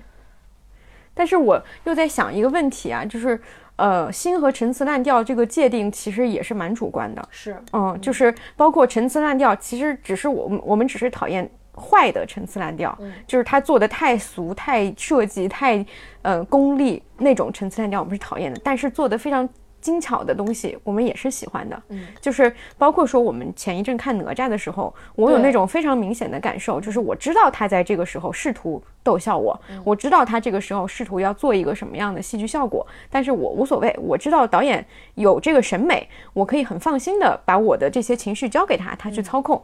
我也获得了一个很好的一个观影体验。就算说这个东西之后，我可能想起来的时候不会有太多很深刻的，但是我在这个观影的过程当中，我很开心，那我就觉得它是一个套路，也套路到人心的一个作品。对，嗯。嗯，我觉得这个陈词滥调是一个呃表面意义的陈词滥调吧，嗯嗯。然后我觉得还有一个，我们刚才谈到了好多坐标系嘛，然后我今天还想到了一个，就是我觉得如果有一个优势无比的突出，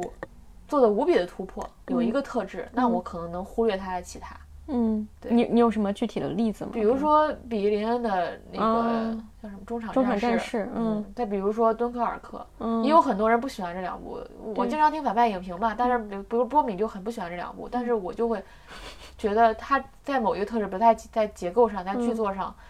他已经做到在电影技术上，他如果一个有非常大的突破的话，我可以忽略他其他的东西，嗯。竟然给他非常高的标准。就是只要是创新，其实只要这个创新是一个，嗯、怀着就是非常的本真的一个感觉去创新的一个一个尝试，嗯，都是值得肯定。他不是说为了取巧，我不是说为了制造一个噱头去做这样的事情，是，而是他真心的想要在自己的创作生涯当中做出一些新的东西。嗯，这种我天然就会加分。嗯嗯，但是卡梅隆的创新，你觉得是创新吗？是啊，嗯，也是啊。但是他的创新，我觉得会有一点像一个埃隆·马斯克式的创新。你懂我，你懂我意思吗？就是他有一点，就是你能把阿丽塔归到他的作品吗？我认为不应该归到他的作品。老雷哭老雷哭了，很喜欢的。嗯，因为我突然想到，我为什么想到这一点呢？因为我不是想到寄生虫，大家都说它有剧情上的 bug 嘛，那我就想到那个撞车，还有那个通天，尤其是撞车吧，嗯，撞车比通天塔要更突出一点，因为撞车它是几组人物都搅搅在一起，那那这种难度有多大？那它的剧情 bug 很容易找到啊。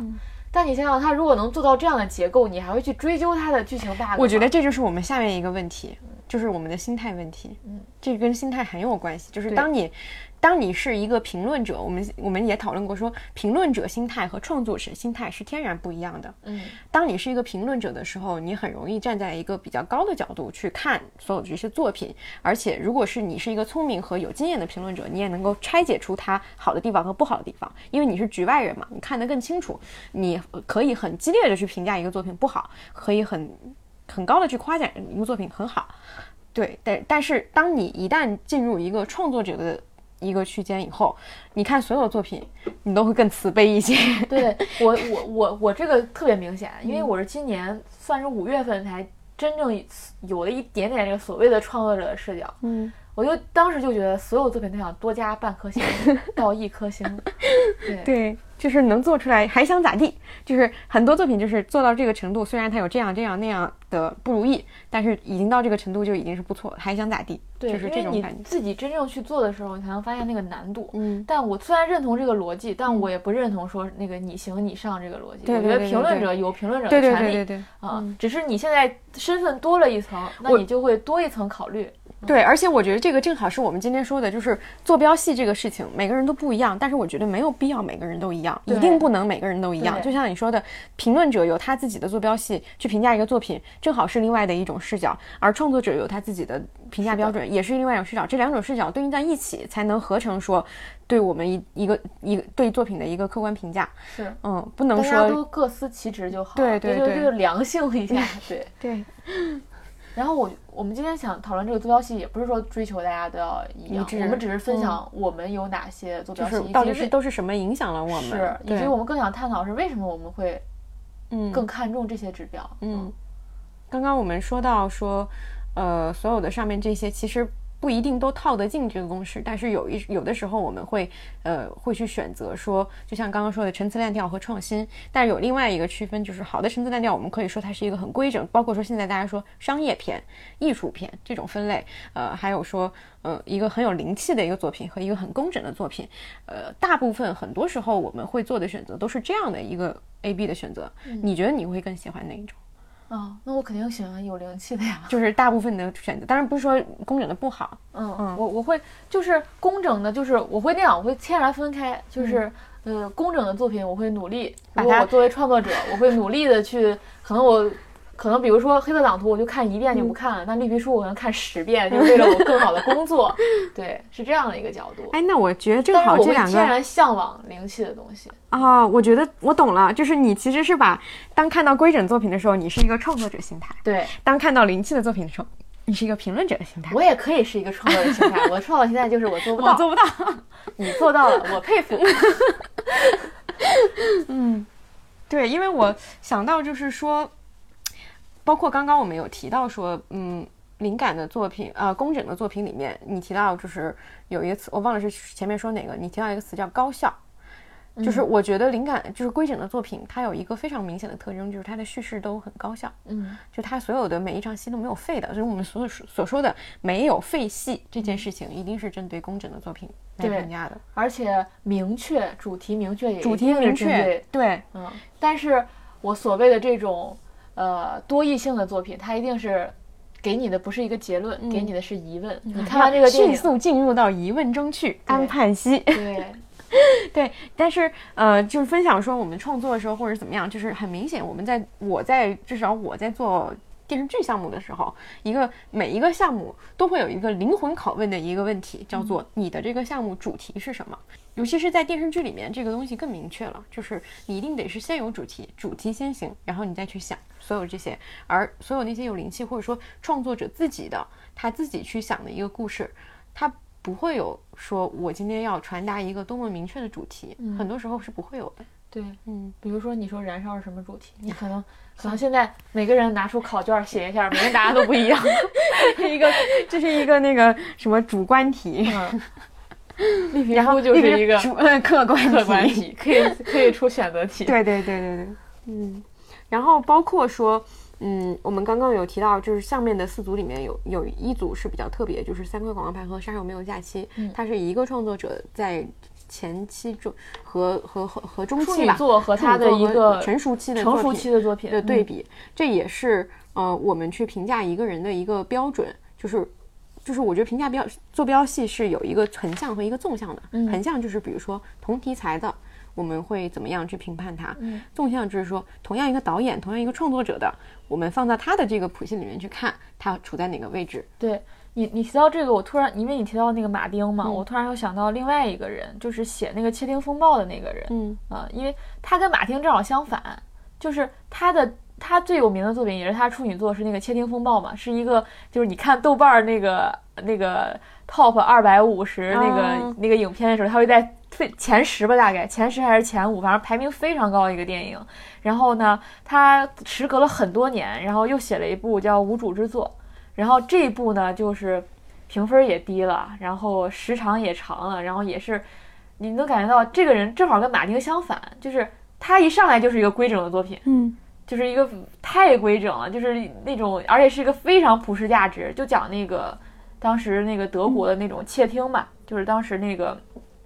是冷战时期吧，还是什么？那个那个二战时期还是纳粹啊、纳粹纳粹窃听，他当时讲的是这么一个故事，然后你能非常明显的能拆解出这个人设、剧情，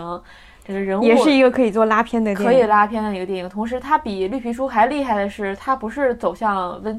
你也没有那么温情化，它它是一个比绿皮书更普世的一个主题，因为是涉及到每个人的生活、政治对我们的影响等等，这种比绿皮书要更更底层的一个东西。它上来就是这么一个电影，然后它时隔了很多年之后，他写了一个无主之作，让我非常非常意外，因为你能感觉到这个人他已经到了某个巅峰了，然后他完全就是放弃掉我，我去做像斯皮尔伯格一样，就是我去再做无数个好故事，他完全就写了一个，我觉得比你不能说比燃烧更多义，但它是一比燃烧要更小众的一个话题。嗯嗯他其实就在讨论艺术这件事情嘛，嗯就艺术对人的一个塑造能力，它它它到底是让你，总之。我不就是不不具体讲这部电影了，但总之他我想说的是它的路径跟马丁是它跟相反的。对它路径跟马丁是相反的，嗯就是不不仅有马丁这种所谓的早期作品更灵，嗯然后到了成熟期他的作品更规整，还有人是一上来就是规整，然后好，我已经到达了某个巅峰了，那我就更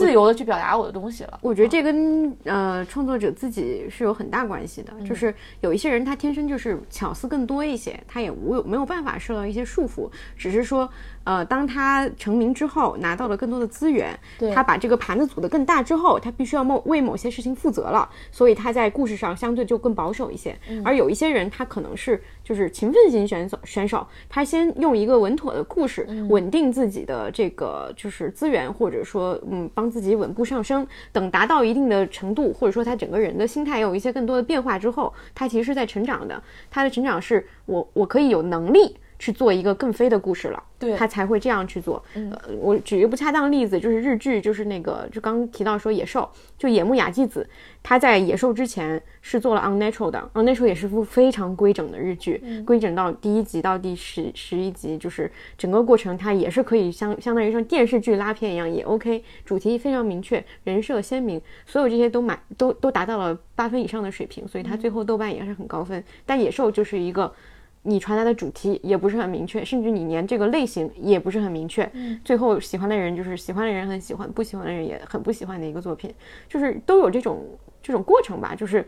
呃，板垣相反，板垣一上来就是东京爱情故事，对，然后之后做了各种各样完全不同的类型，是不，甚至都不是我们说的四重奏和那个。尽管如此，也要活下去。啊，对对对，就是都不是这些相对大众的东西，而是好好像有一部是讲一个，呃，有讲母亲的，有讲什么各种社会话题，只要是他关心的，他都去尝试。他他已经有这个能力为自己的呃想法和构思负责了，也有人为他这个东西买单，因为他已经成熟了。对对，这这我觉得跟可能每个创作者他的路径是不一样的。嗯嗯，但我就觉得这样这样的人格外令我尊敬。你是说哪一种是先规整再这两种？这这两种都就是马丁那种，我能理解嘛？就是你刚开始你没有钱，就很小成本，你可能就是只能在布鲁日那种地方，然后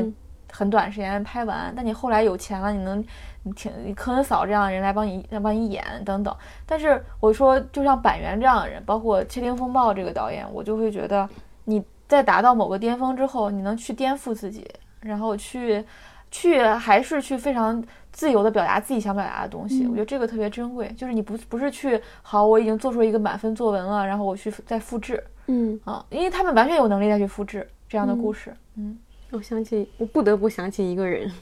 毕赣，这，嗯，为什么想到毕赣呢？因为他。他第一部作品也是很有灵气的嘛，就是所有人都认为他第一部作品很有灵气。当但是当可能因为他我们更近一些，就是他是国内的导演，所以跟跟他的各种呃消息也会更多，就包括说他第二部，呃口碑和各方面都没有第一部那么效果好，所有人都怀念说他第一部那种感觉，第一部的小成本没有名演员做成那样，而第二部呃有了名名有名的演员，增加了成本，但是似乎是第一部的很多情况的一些复制，就是。一个导演，当你在处女座就已经成名之后，你必然会面临非常大的一些冲击。你是否在这种情况下，你有能力去继续把这个场给控下去？然后你交出的这个答卷是不是你真心想做的，还是说外界逼迫你想做的？嗯，这个东西啊，我们刚说的前面那几个，好像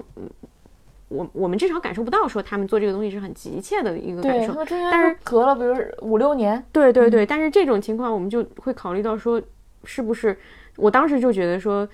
感觉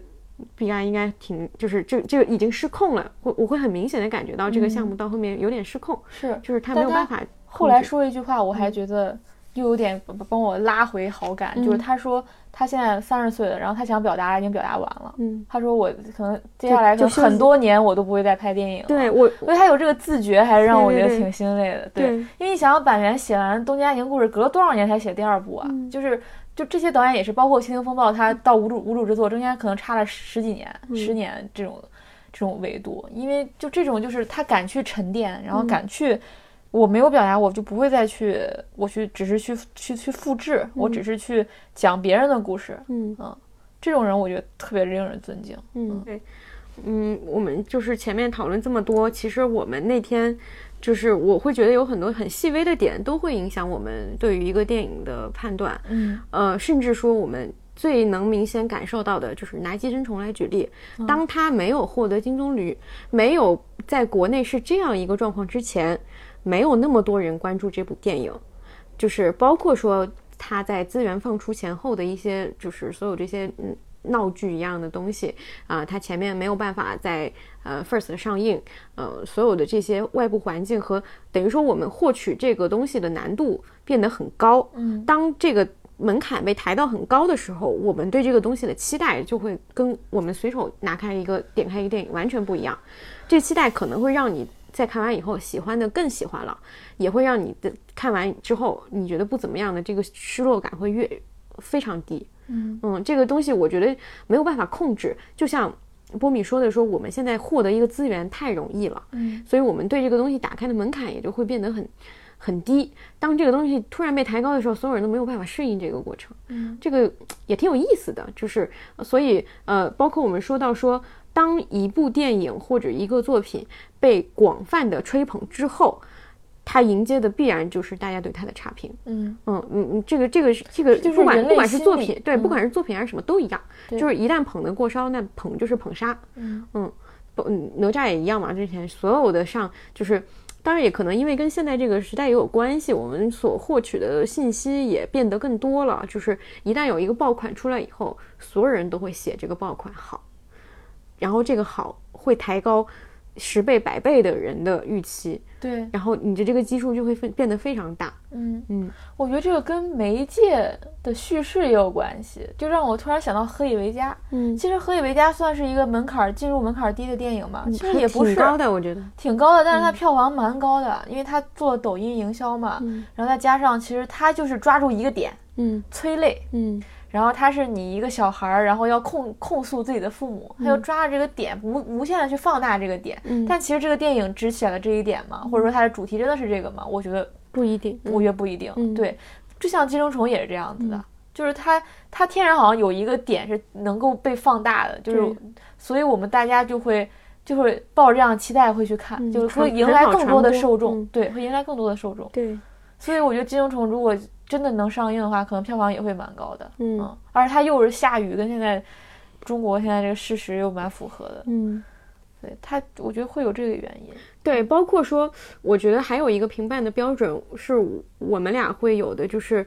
呃，我们反复提到反派影评，嗯，就是包括说我们所信赖的人对一件事情的评价，也会影响我们这对对一个作品的评价。嗯，包括说我们甚至有那种心态，我们当时就在想说，就是当我们还没有听反派影评点评这个电影之前，我们对它的判断是怎样怎样怎样。听完他的点评之后，我们可能会去修正一下，比如说以前我们觉得这个电影九分，反派影说，哎，这电影就六分吧，然后我们就可能会把它就，哎，可能就七点五吧，就是保守一些，就是有一种，就是那种心态也挺。也挺微妙的，就是我们会、会会因为呃别人的评价，尤其是我们所信赖的人的评价，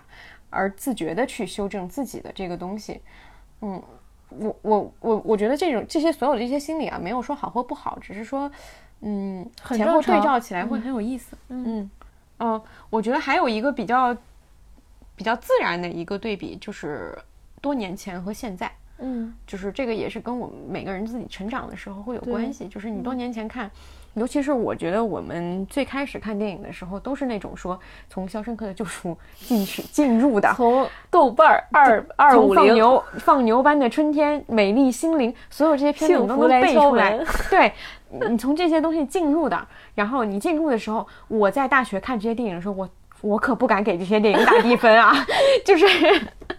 就是你当时会很自觉，因为你是一个因为这些都是算是什么初吻影史，对。嗯，就是那么多人都说好了，你怎么可能会说它不好呢？就是这样的一种心态。当时因为自己也没有太看过太多的电影，有这样一些判断。嗯但我觉得现在越来越自信了，现在我对就会有自，就是你那个标准也是逐渐建立的嘛。对对对，而且在这个时候，就是我觉得有一种心态也需要避免的，就是前面我们说的所有这些心态其实都很自然，但有一种心态需要避免的，就是不要因为别人喜欢或者说嗯别人不喜欢，就你就产生那种跟他们对着干的心嗯那个态度去评价一个电影。就比如说一个电影被吹到了那样的高度，并不是创作者的本意，而是受一些外部环境的影响，它被抬到这样的高度的。还是应该尽量的去以创作者或者说他的出发点来评判他，而不是说，哎，看你们都评价这么高，我觉得也不怎么样，对吧？我觉得这个点是需要避免的。嗯嗯，还有一个就是说，呃，包括我们刚说到的，说我们那天讨论过的，会因为一个有权威的人的评价影响我们自己的评价。还有一个点就是说，呃，我们在评价一个作品的时候，是否要把它放到一个更宏观的一个片单里面去？比如说我们在听反派影评的时候，包括你说，呃，听觉得《痛苦与荣耀》不错，嗯，但听反派影评完了，你说，哎，这放在阿玛多瓦里面也就一般般吧。嗯，但你觉得《小偷家族》不错，说，哎，放到《失之愈合》也就一般般吧。嗯，就当然它会有这样的一个纵向的标准，但是我觉得，呃，我们大部分人不是专业的电影研究者，也没有真的看过一个作者的所有序列的作品，呃，我们就应该珍惜我们当时对这个东西的第一印象。对，嗯，对我我非常认同。因对为我记得我在上期播客当中，我非常推荐《痛苦与荣耀》嘛，嗯因为我我看的第一部《阿莫多瓦》就是这一部，嗯所以我后来听访谈影评，我听到他讲很多他其他作品的时候，嗯他会说，那所谓的这个《痛苦与荣耀》不过是一个类似于《复联四》的作品，它有嗯无数的梗其实是来自于前作，嗯你觉得它好，可能是你你没有见过，嗯所以你才会觉得特别好。但我觉得这个不影响，那它依然是好的嘛。嗯就是那这是你进入这个作品的初印象，它不影响你，你之后比如说它会启发你再去看他的其他作品，嗯这个这个这个感受依然是珍贵的。嗯，对，对，我就是说你对这种所谓的大师级的导演，那嗯你对他的评价，因为他已经。他不能再跟他很少才能跟别人比较了，他嗯只能跟自己比较了。他必须放在他自己的作品序列里，嗯再去排一个序。但是这个不影响你作为观众的一个呃判断。嗯对啊，因为我是觉得说，呃，为什么是提到这个，就是说我们会天然有一种害怕的感觉，就是会觉得说啊，别人说我们看的不多，那是不是我真的有这个问题？会反思说啊，那我做出这个判断是不是因为我真的没见过什么世面，会有这样的一个就是稍微有点羞耻的心态？但是我其实觉得说，呃，大可不必，就是我们还是。把它作为我们自己的是的一个一个东西去参照会比较好。所有我们对电影的评价、对电视剧的评价，其实都是对我们自己和的一个审视。这这个经验，就哪怕说我今天看完阿玛多瓦的《痛苦与荣耀》，我觉得它很好，再看完，然后我之后再花时间去补了他所有的前作，然后我会来过来修改这个评分。那这个过程也是属于我自己的，的我也有这样的一个经验和过程，这是必然的。我就是天生没有从他第一部作品开始看起，这个事情我要需要接受，也不是说我必须得看完他所有作品才有资格去评论他。我我觉得这个评价标准是不。不合理的，就是我们天然会要求说，难道要求所有人都看过所有东西再来说话吗？我觉得每一个评价和感受，它都是当时我们真实的感受，哪怕之后我们会打脸，我觉得打脸就包括说打脸，我都不不觉得这是一件很可怕的事情。打脸说明你在成长，说明你有修正，说明你在进步，这个事情是很自然的一个过程。嗯嗯而且你反过来想，如果是阿姆达雅有一部这个《痛苦与荣耀》作为他一个比较晚期的作品，然后让更多的人，更多的可能非影迷级别的普通观众能去进入入他的世界了解他，嗯不也是一个好事儿吗？对嗯，而且你、嗯你之后也能接触到他其他的作品，就是嗯，对，嗯，包括你说刚刚说，呃，很多时候我们会觉得说，哎，他近期的这个作品，就包括说。寄生虫比《杀人回忆》还要高，分数高，然后《通过荣耀》比他所有的作品都要高，对这这好像是是一个正常现象，这是说明上网人数在提升，你知道吗？但是影迷人数在提升，现在的一个大师级别的作品可以有这么大的一个影响影响力，让大家去看大师的作品。当然，可能其中会去重新把他的作品再补完的人是很少的，但是也是一一一部分。我觉得应该从这个角度来看这个问题。是，我觉得是个好事儿。对嗯而且那天我听，呃，老雷说了一个观点，他说现在观众看电影跟这个心态跟买包一样，就是我就是买那个最好的，嗯就是就是同样的同样的就是选择，我就买那个最好的。比如说有哪吒和银河，那我就去看哪吒，就不看银河了。嗯他会有这样一个心态。嗯那那这样也是好事儿，那就是有银河和痛苦与荣耀，那我就看痛苦与荣耀，不也挺好的吗？哪怕你看了痛苦与荣耀，然后你觉得啊，这放在阿莫多瓦序里也不过这样嘛，嗯，对，就是有选择，嗯，我们能有选择，能有更好的选择是件嗯好事儿。嗯嗯，对，我觉得很自然。呃，然后最后两个点，一个点是，呃，包括我们今天说的这个作品体系这个问题，就是我们也很希望说大家有如果对这四组有什么意见可以告诉我们。另外就是我分享一个小故事，就是在我们今年就是今年的就是呃春节档不是有四部电影嘛，就是《流浪地球》《飞驰人生》《新喜剧之王》和《疯狂外星人》。当时我们就是我们这也算是一个同题作文，不呃对对，有一点同档同档期作文，然后都因为这四部电影，就是它也很都有很强的。导演性嘛，就他不是一个完完全的，就是说合家欢或者怎么样，他还是有一定表达在里面的。当时我们部门，呃，我们领导让我们。我们部门的每一个人，因为我们是策划嘛，每一个人都去看这四部电影，然后给出自己的排序。我觉得这个游戏特别有意思。你到最后，我统计了一下，就是每个人的排序都都不一样。嗯，就是尤其因为它四部嘛，就是组合的那个范围就更广。然后我们就互相攻讦对方，说你居然把《飞驰人生》放到这么前，《飞驰人生》这么烂。然后说你居然喜欢《流浪地球》，你这个人不行什么。所有我们就会以这种方式来去互相进行，当然也是开玩笑的评判，但是也确实是很能，就是当时我一个明显感受。我非常理解这个人为什么会这么拍，嗯，因为我很了解他的个性，就包括说我们今天说的前面，呃，我们今天还用那个小偷家族、燃烧和寄生虫，也可以去问身边的人，他们的排序也很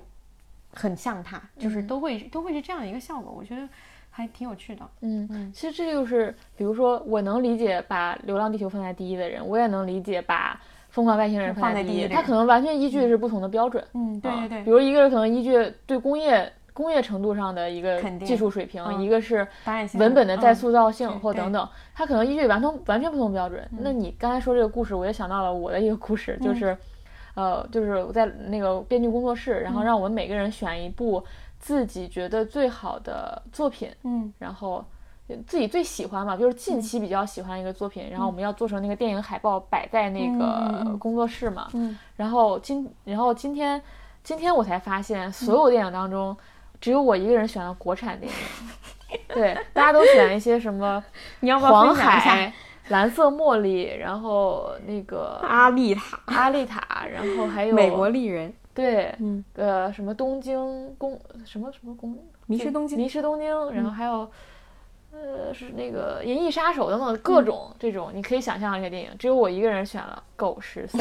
并且这个电影是一个唯一一部大陆 大陆影片。然后 那就是因为大家基的标准完全不一样。对，嗯，因为我的标准就是我会认为这是一个呃创作者非常基于个人经验的，嗯，然后主题也是你感兴趣的，主题也是我很感兴趣跟成长有关的一个东西，我会觉得是我现在目力所及，我会认为。自己努力是有可能达到的，但如果放个《银翼杀手》，好，那我这辈子都达不到。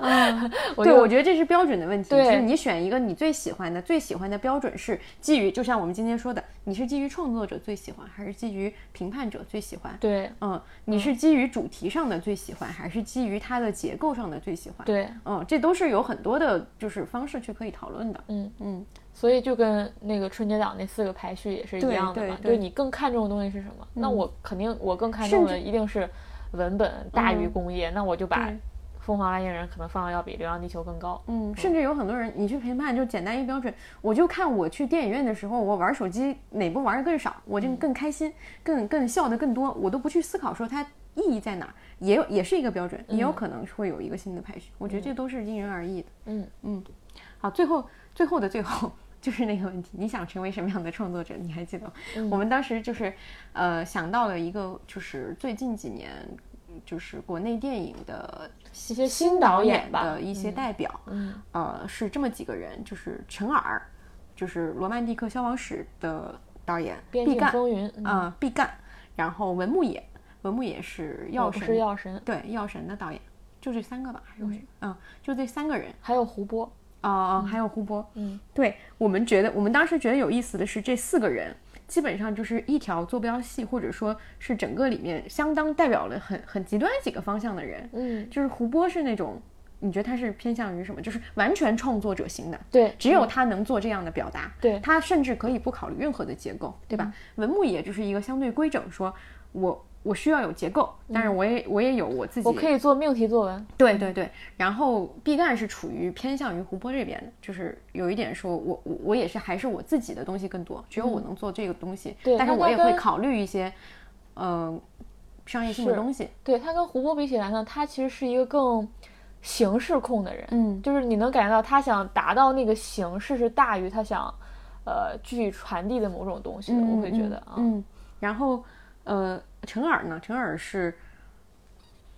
也是蛮创作者的，我觉得嗯对对，但是他还是也蛮形式控的。对有华丽的那一面，我觉得陈耳是，我觉得他挺特别的。其实他是这里面几个年纪最大的嘛，嗯啊，对，然后现在也也蛮受资本，也能拿到钱这样。嗯但我觉得他是比较新的，就是有那种个人表达的一个导演，然后范儿比较 足，对，范儿比较足。嗯，反正这四个人我觉得也挺有意思，就是在这样一条线上，嗯你最喜欢谁，然后或者说你看不起谁，这个事情这个答案也是，嗯哇，大家自己 现在自己问问自己吧。哇，完全没有，谁也不敢看。那你想成为谁？想成为胡波吧？嗯，如果真让我选的话，可能真是胡波。你呢？我没有想过，因为我对于电影导演没有什么渴望。哦那我也回答没有想过吧。你不能这样修改自己的答案我。的答案是我没有想过，我没有想好。我没有想好。好的，嗯，算了，我成为文文物爷吧，你这种又是毕赣也不错，哎，程把自己二也可以，把自己当谁呢？在这儿哎，这样说吧，这四个人都可以。想太多。好，这期节目就就是以这样一个想太多的结尾。拜托，最后剪辑的时候把我的答案停留在这四个都可以，你看看会不会给你剪进去？好的求，求你剪进去吧。好的，好的。那我们这期就先到这儿啦，我们下期再见。